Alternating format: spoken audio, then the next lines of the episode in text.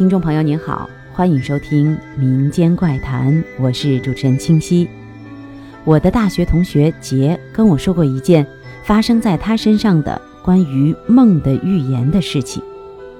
杰当过兵，九八年退的伍，当时退伍老兵都是一起坐火车回家乡，但因为杰家里出了点急事儿，于是便匆匆地订了机票往家里赶。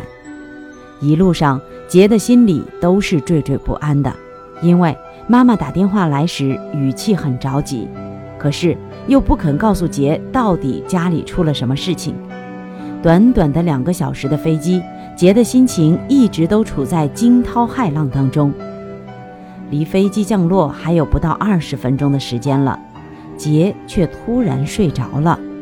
他做了一个梦，这个梦很奇怪，没头没尾的。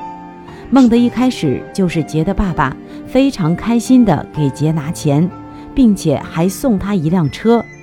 这个梦非常非常短，杰说他从睡着到醒来还不到五分钟的时间。杰回到家里，家里果然出事儿了，原来是杰的爸爸被一起做生意的人给骗了，三十多万被骗得一分不留。杰的爸爸非常难过。现在情绪低落，据说已经自杀过一次，幸亏被家人发现的及时，才救了过来。在后面的几个月里，杰一直不敢离开，在家陪着爸爸，生怕爸爸出什么事儿。